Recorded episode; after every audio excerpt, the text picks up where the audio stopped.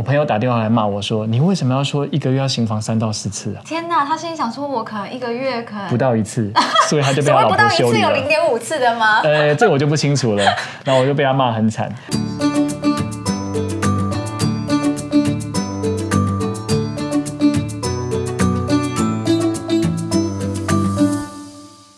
女生们想生不想生都没问题，护好你的卵，才能一直睡当当。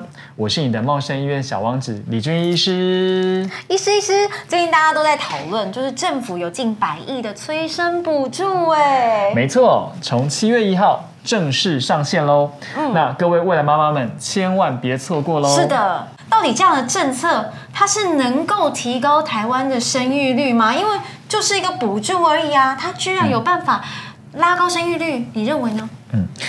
呃，最近我有收到很多关于补助的询问呢、那因为其实，在之前还没有这个补助之前，嗯，有对中低收入户或是部分民众会有这些补助的方案，所有部分收入的状况之下都有补助，我认为是相当大的一个喜讯。嗯，那在台湾吼，每七对夫妻就有一对不孕症。天哪，真的假的？真的，如果可以因为补助让更多人来寻求专业的帮助，我个人是保持着乐观的态度。嗯，但是啊，吼，不能生跟不想生是不一样的问题哦。那婷婷啊，你有可能会因为补助就考虑来结婚生育吗？不能生跟不想生，的确这是不一样，要思考、慎重思考的问题。不过，如果讲到补助的话，我自己个人真的是觉得还好，因为我会立刻想到说，光生小孩就很花钱，而且呢，像我三十八岁还没有生育的女性，其实大有人在，甚至我自己都不知道说我到底还能不能生。年纪啊，吼，的确是生育最大的杀手了。嗯超过三十五岁，卵子的品质就会大幅度的下降。嗯，加上高龄产妇啊，吼，她在怀孕的期间，身体的耐受度相对比较差一些，她又要面临到经济还有职场上的压力。对。年纪越大，就容易越有机会从不想生变成了不能生。其实有时候真的不是说在那个年纪不想生，因为像我这样子啊，年轻的时候就会想说，哎呦，我就冲事业。可是有时候一冲就过头了，嗯那不想太早踏入婚姻。现在回过头一看，我身边的朋友几乎他们的小朋友都上小学了，哎、嗯哇，我傻眼。我也开始应该是不是要来思考一下，说，嗯，对我应该要来。看看我的可能生育的可能性，或者是说我自己问问自己内心的深处，我有没有这样的一个意愿？那像我这样子的一个未婚的女性，请问医生，我是有办法申请补助的吗？噔噔，当然是不可能的、啊，因为其实这一次的人工生殖技术扩大辅助计划有三个条件啊。对，第一个是在台湾视为合法的夫妻，嗯至少要有夫妻双方要一人要具备有中华民国的国籍。第二个是未满四十五岁。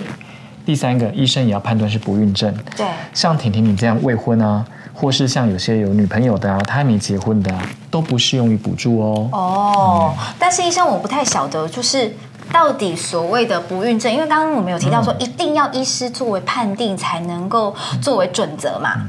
那他判定不孕症这件事情是有什么样的依据吗？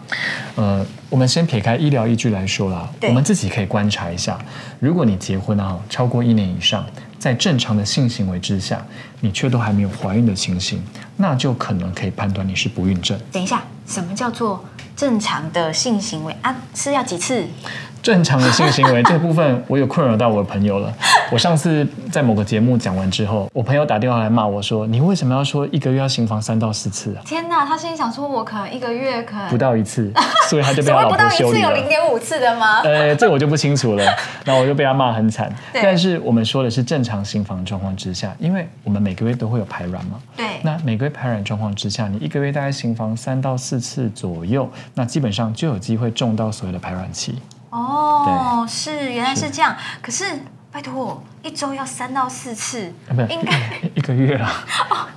一一个月要三到四次哦不是一周，吓死我了！想说一周三到四次也太多了吧？这让我有点有点困惑，我应该要去哪里找小鲜肉比较有办法生这样子？如果真的要讲的话，就是在排卵期中间，那时候是一周大概是三到四次没有错。是但是是接近排卵期的时候。请问我们到时候要用什么审查？是要 给成给医师成什么样的依据？呃，其实基本上审查来说，我认为现在还没有一定的方案出来，但是我会觉得不孕症的依据来说，就是应该是靠主数了。对你自己说的状况，你有需要，就像你说的、啊，我就算给你补助，你也不见得会去用啊。没错，对啊，因为你没有想要生啊。嗯。但你真的想生，其实补助它并不是补全部，它是补部分而已。对像有时候疗程十五万，那也许补十万块，那基本上你还是要付其他的钱啊。那我想要问的是说，那那疗程会很麻烦吗？时间会很长吗？那我是要男伴也要一起带在身边，一起参与疗程吗？呃，是的，最重要的是在做试管婴儿之前，然后检查是非常有需要的。嗯，那男生要做精液检查，哦女生的话要做超音波检查，是抽血检查、子宫镜检查，还有输卵管检查。好多项目哦。男生只需要精子检查而已。哦 OK，好那接着他是要陪伴着女生，对不对？对，没有错。嗯但是在于所谓的不孕症的一个疗程里面，我们讲试管婴儿来说，我们为什么会到十到十五万？因为每天都需要打排卵针。我天哪！我光听到我就觉得好痛哦，会不会？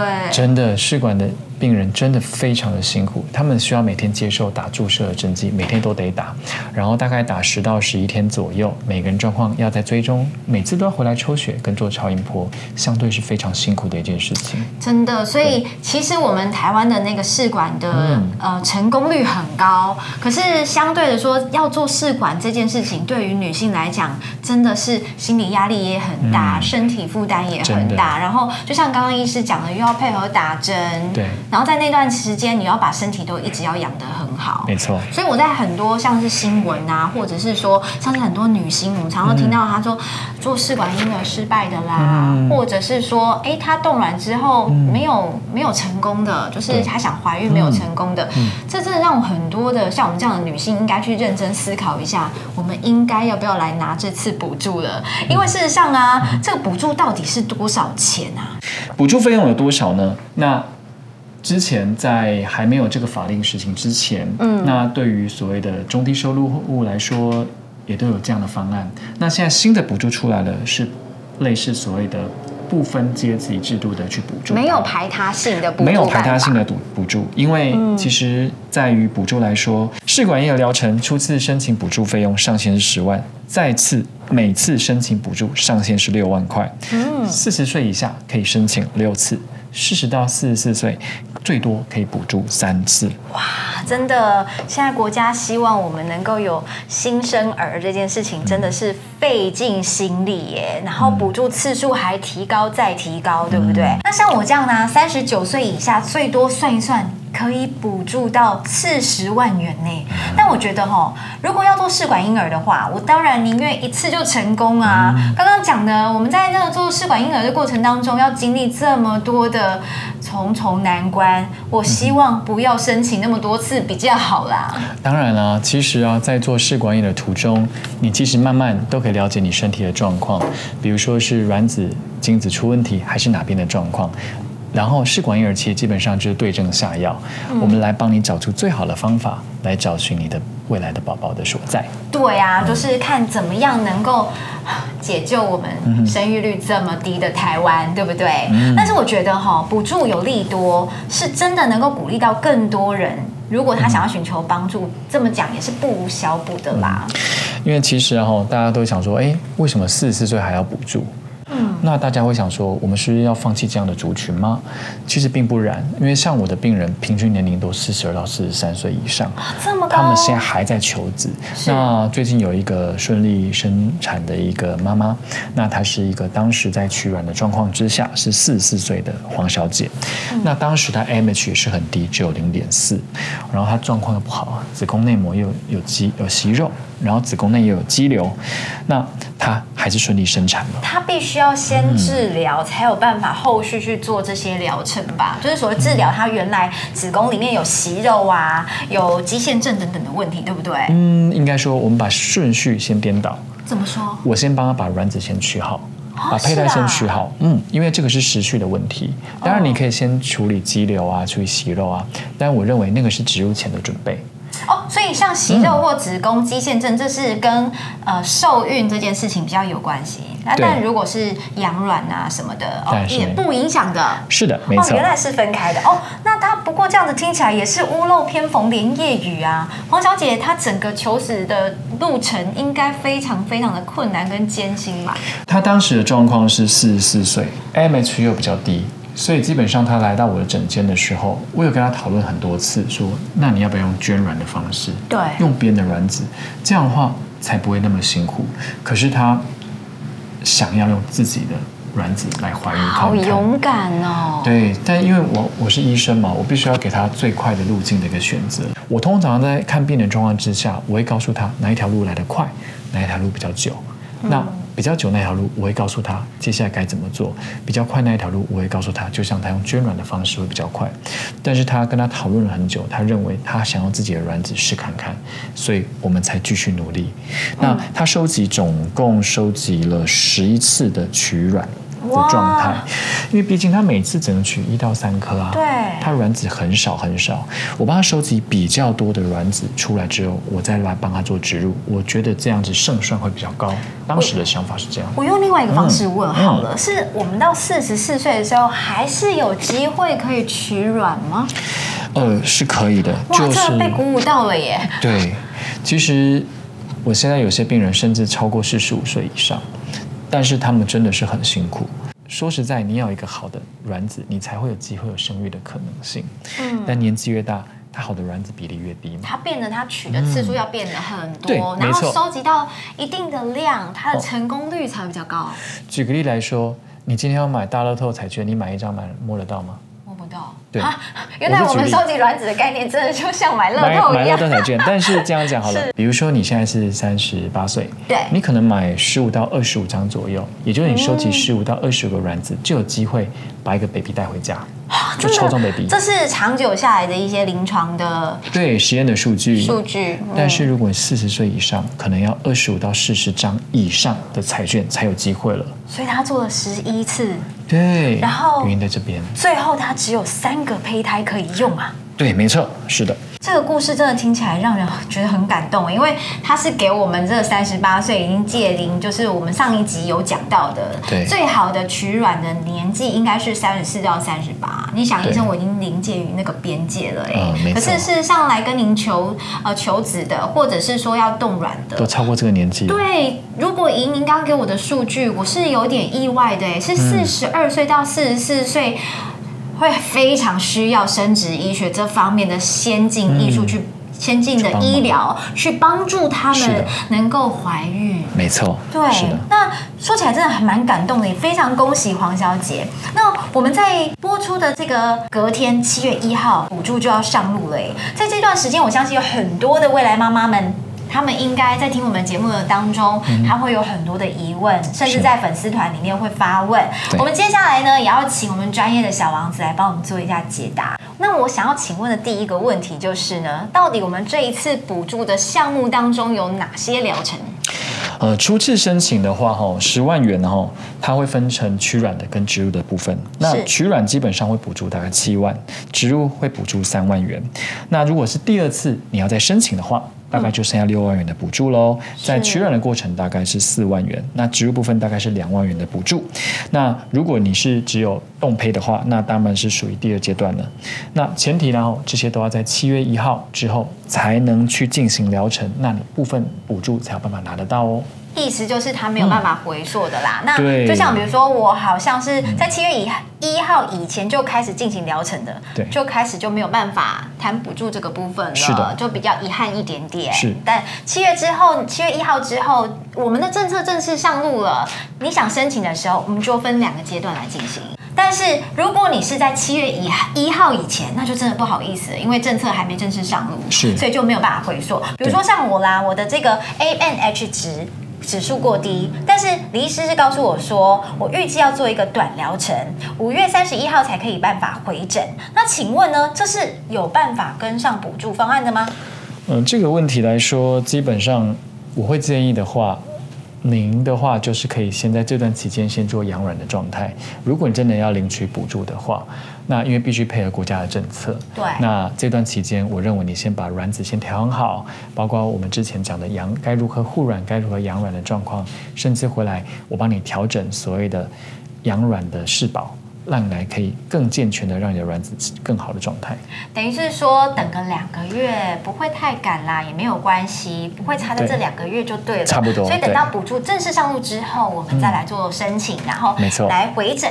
这样是比较好的，对不对？再加上现在疫情期间啦，所以大家就可以待在家里面，好好的护卵跟养卵了。所以姐妹们，好好护卵养卵才是我们现在要准备进入疗程最重要的动作了。希望大家呢可以如愿以偿，一次成功。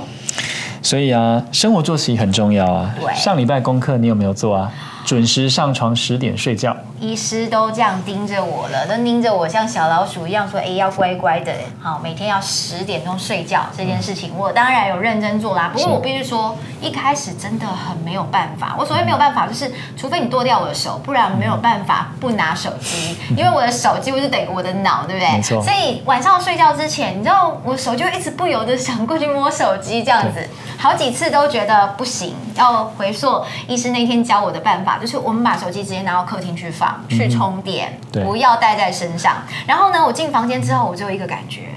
我现在还有什么东西可以摸？第一个就摸书，第二个喝酒，对，就只有这两件事可以做。哎，来一点点红酒对身体还不错，尤其是女性而言。那喝一点点红酒之后，看一点点书，说实在话哈，看着看着人就懵了。所以第一天是真的很不习惯，而且说实在话，当早睡的时候，莫名其妙也会早起，你就觉得啊，早上突然起了一大早，不知道干嘛这样子。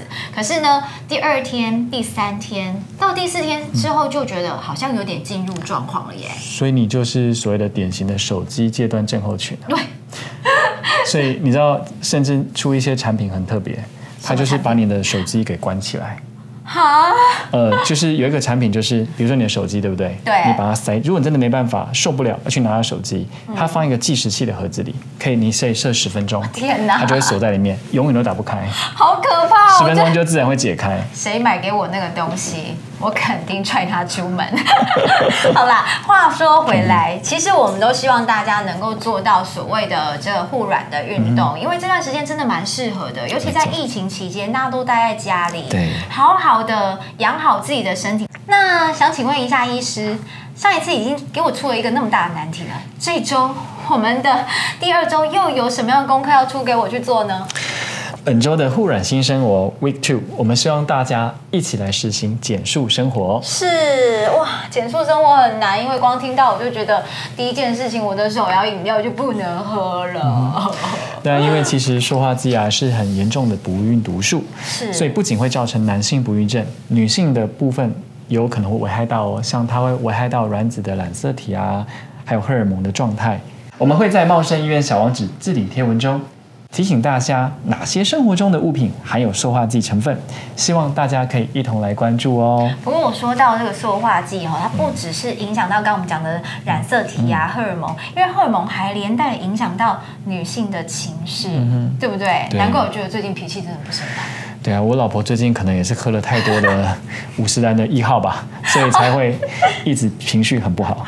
怎么会这样子的？哦，所以呢，我们应该要怎么样？应该就是先跟我们的手摇饮料 say goodbye，先戒断我们喝手摇饮的习惯。但是说到这个，我们其实不一定要完全戒掉啊。嗯听说我们只要是带着我们的那个环保杯，一样可以来买嘛。